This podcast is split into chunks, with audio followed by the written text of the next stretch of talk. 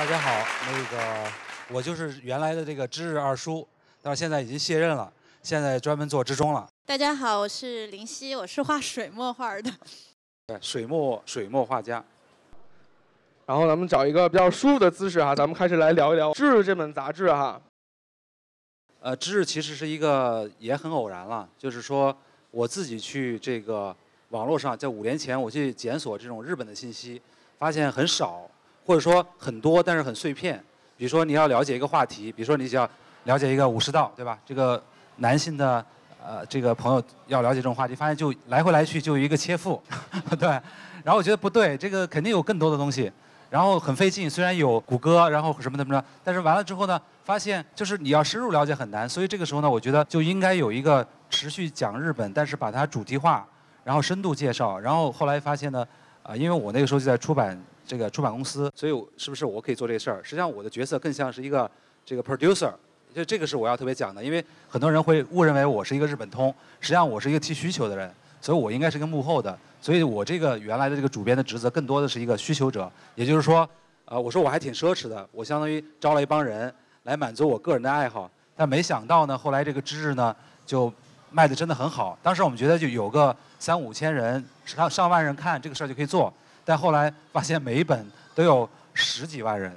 然后我就觉得这件事情已经超出我的想象，然后这个时候呢，我们就开始。啊，持续的做，认真的做，所以就走到五年之后。那又是什么一个契机，让我们现在可能放慢这个知识的脚步，然后去啊开创一个新的品类，我们去做这个之中？对，这个实际上是一个挺呃挺偶然的一个机会，就是说呃我们一直觉得就是我们了解日本，然后我们不太了解，所以我们需要了解。那么在中国，我们其实很了解自己，这是我们经常觉得的。然后第二个呢，就是说。呃，比如说这个问题，我们当时就没有思考。后来我就跟朋友聊，我说你了解中国的什么呢？后来发现我们其实跟自己了解跟日本差不多，甚至还不如。说实话，比如说你怎么看一幅山水画，然后你知道喝茶的时候应该怎么去有一些讲究，然后你知道应该怎么这个一些礼仪，就中国式的，但是都不知道。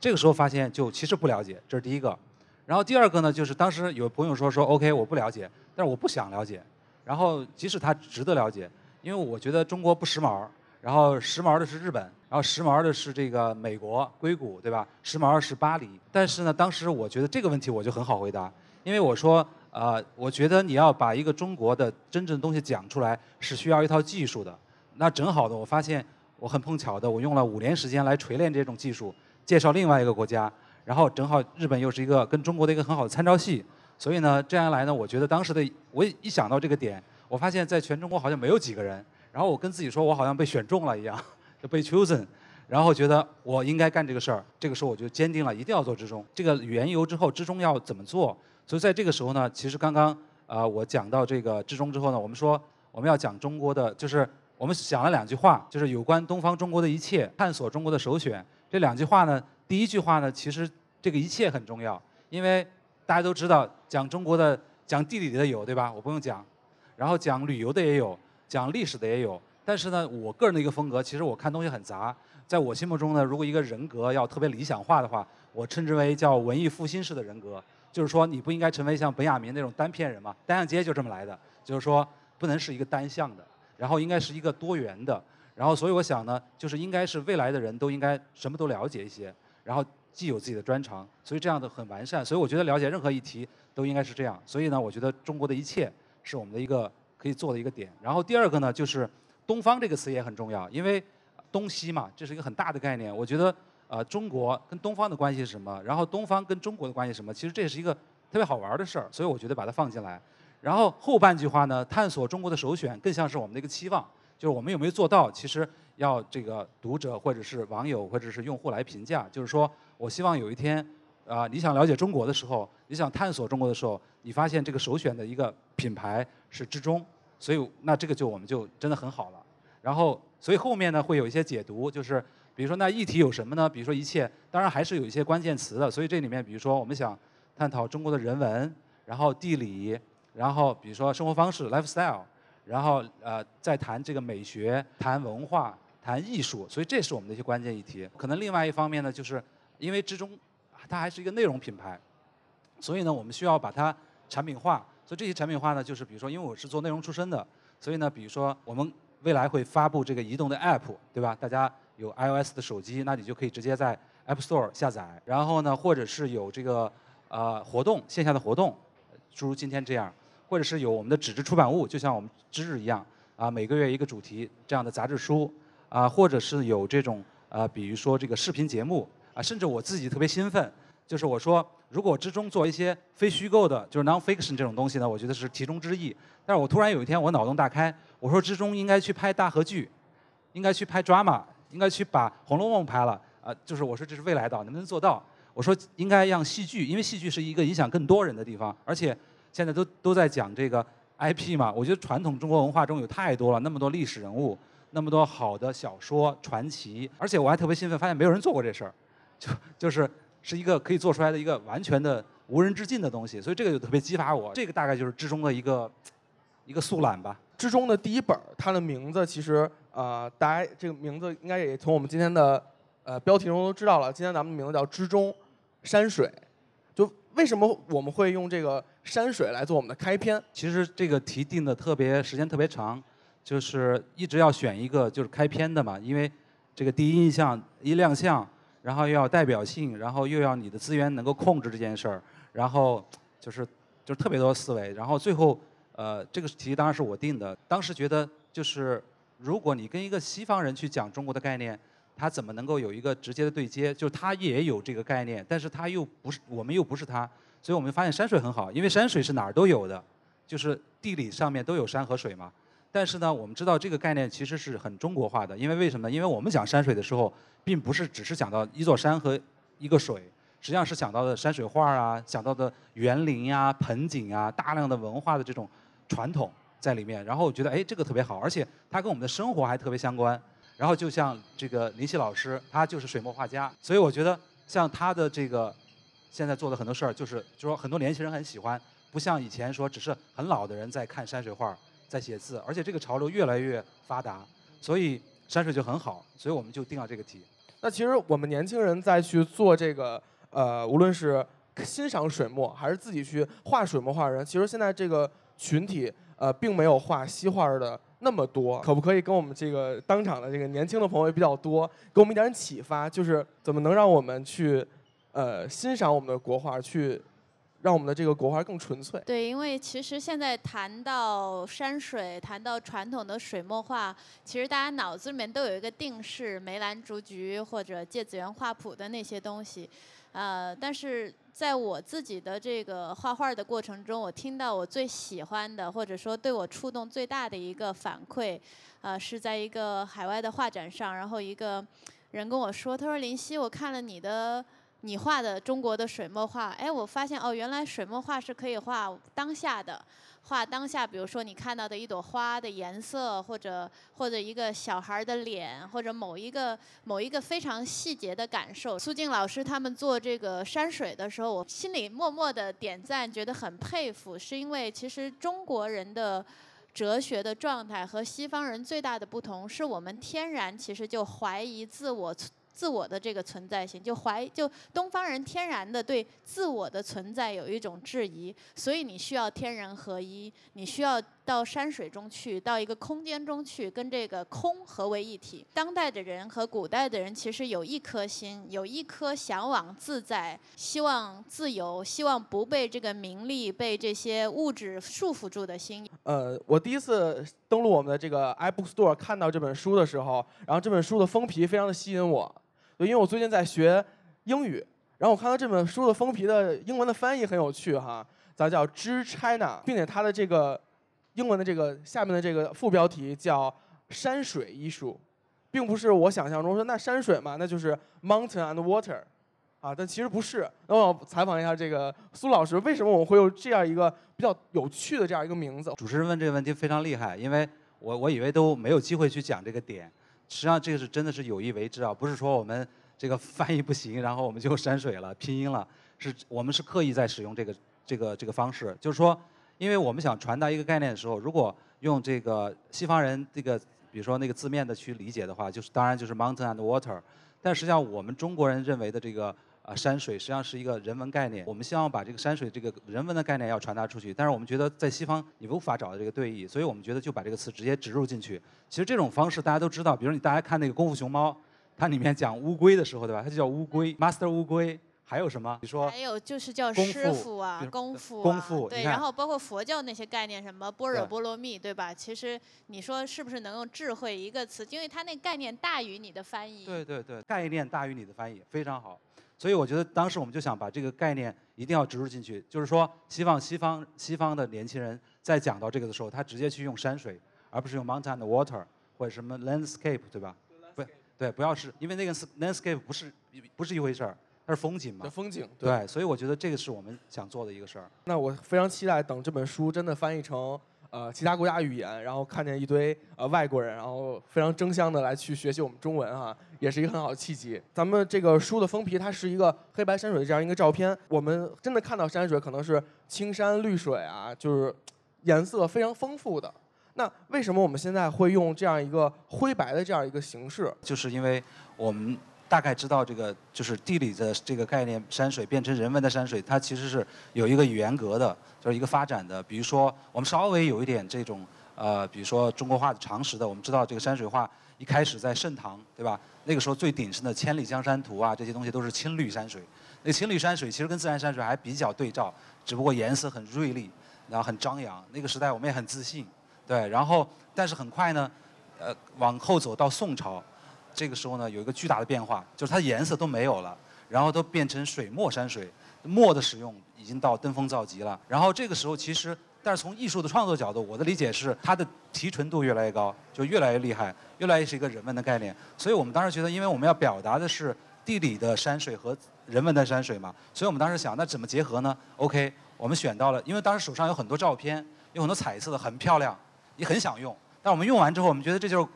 中国国家地理杂志风景片儿、摄影集，怎么看都不对。然后呢，所以这个毙掉。然后那怎么表达这种地理兼自然呢？后来发现，哎，这个照片当时正好是黑白的，就是水墨山水，因为色抽掉了嘛。然后反过来，这个照片本身就是自然界的，所以我觉得，哎，这个概念就合一了。所以这是我们当时选的原因。那其实呃，林老师在我们的这个山水这幅特辑里边也有一些自己的作品，然后以及自己的一些文章有有摘录。那接下来的话，呃，这一页就是我们林老师的一幅画，叫是那个唐寅的市民图。《市其实民图》。其实这张画呢，本来我应该有别的山水画的，但是因为苏静老师要的比较急，跟我发微信说啊，赶紧来一张你的画的山水画。我手机里面其实只有这一张，是一个课上给同学做的临摹示范，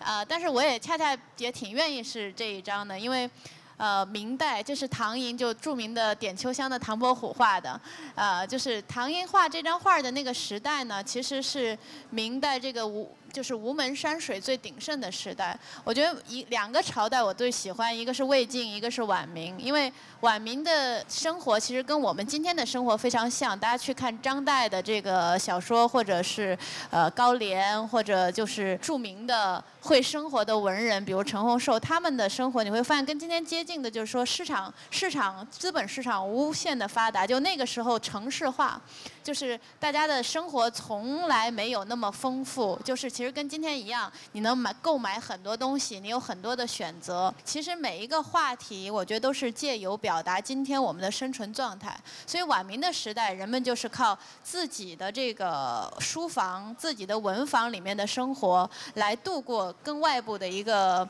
一个冲突。那今天一样的，我们谈到山水的时候，不是一个某一处，比如说张家界或者或者安徽某一个山，而是你心中当下的山水，就是是不是这一刻你的心安静下来的时候，和在山水当中的那个空灵和那种那种安然的状态是相应的。然后我呢，其实就特别不爱去景区，就爱到特别就大家没人的地方，其实坐那儿，你跟你跟山水，就我见青山多妩媚。料青山见我多应如是的这种状态，就是古人看山水为什么是要沉怀观道？就是看这个山水，然后照应一下自己的内心，应该跟山水是一个状态。如果我们今天坐在这里，也是这样一个比较空、比较自然，然后有风吹过、有小鸟飞过的这个状态的话，其实你跟望着敬亭山的李白其实是一样的。所以山水肯定不是一个地理的概念。说士大夫古代当官的为什么在厅堂里面永远要挂上山水？其实我觉得很简单，他是告诉自己，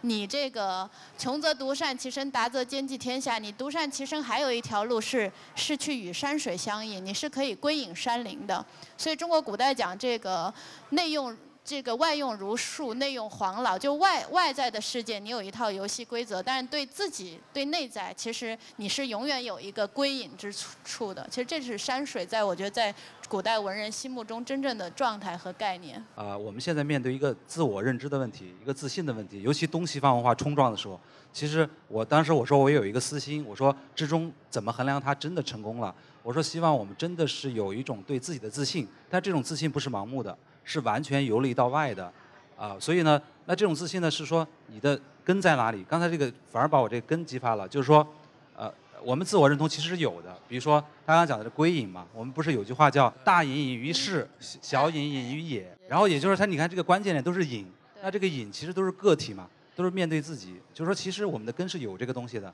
就是面对自己是有这个根的。所以这是我的一个。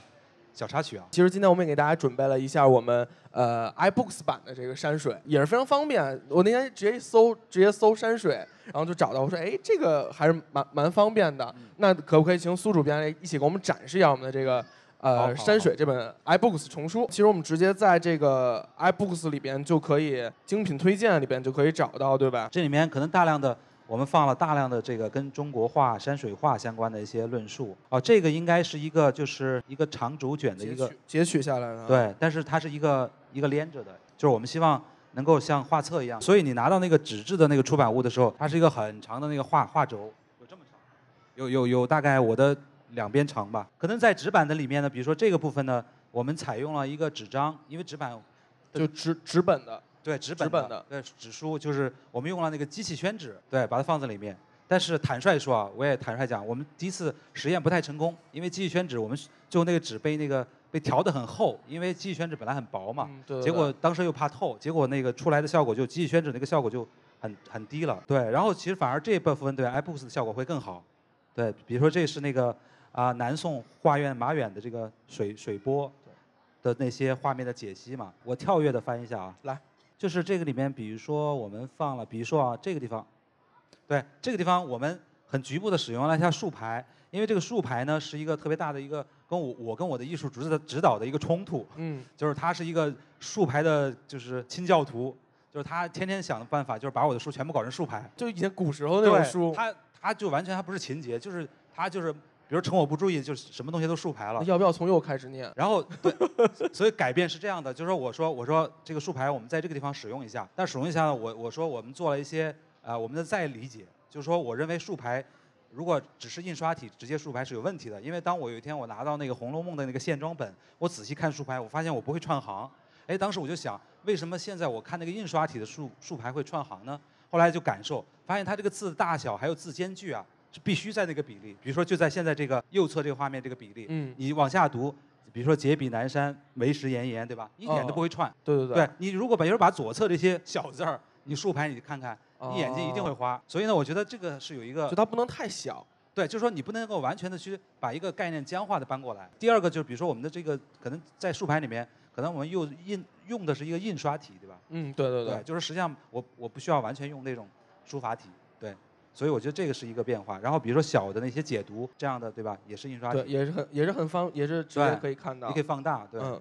所以这个是一个点，就是因为我们做之中，我觉得我们算有一个优势，就是说，因为大量我们现在特别羡慕日本人的那个庭院，比如我的人居理想就是老了去日本那个宅院里面住挺好的。但是假如中国有不是更好吗？然后所以呢，我们在这个时候呢，我们就可能会把那个日本的，比如类似的那个枯山水庭院。把它放过来，因为枯山水其实是日本的完全的一个演变，对，非常非常舒服。所以我们在这个时候呢，我们就去对比它，因为你一个文化，我觉得一定要有一个对比视角。你好，为什么好？你不好，为什么不好？你这个地方为什么是这个感觉？我觉得对比你才能显示出来。对，然后再就是我们希望跟现代连接，所以正好找到非常年轻的这个马岩松老师，他去做的这个，因为他他的建筑是那个扎哈的这个风格嘛，就特别的现代感。所以就大概就是这样一些现代啊，然后。啊，传统啊，然后再就是可能，因为山水除了山水，可能还有啊，园林也是一种山水，园林是一种微缩的，对。然后盆景是一种更微缩的，对。然后比如说这个北京整个城市就是一个山水城市，其实山水的一个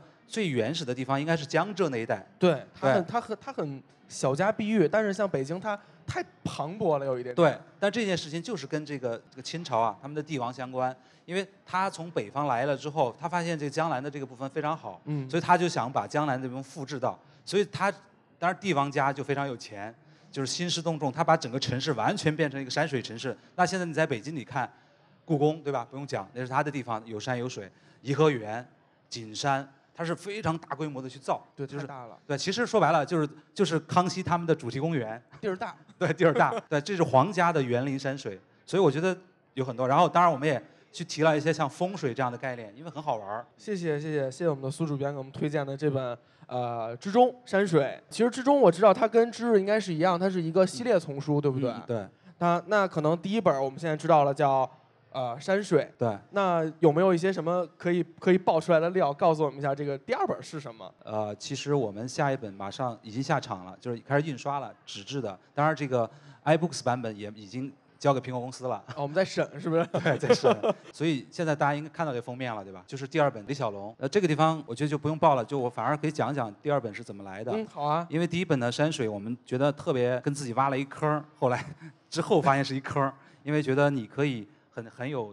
这个柔韧性，但是反而你选择又特别难，所以这个时候我们就想选一个特别具象的事儿。那我们当时想，人是一个角度嘛，一个人肯定是一个很有脉络的一个东西，然后呢又很又比较好做，所以这个时候呢我们就要去找这个人，但是又希望超越一般人的期待。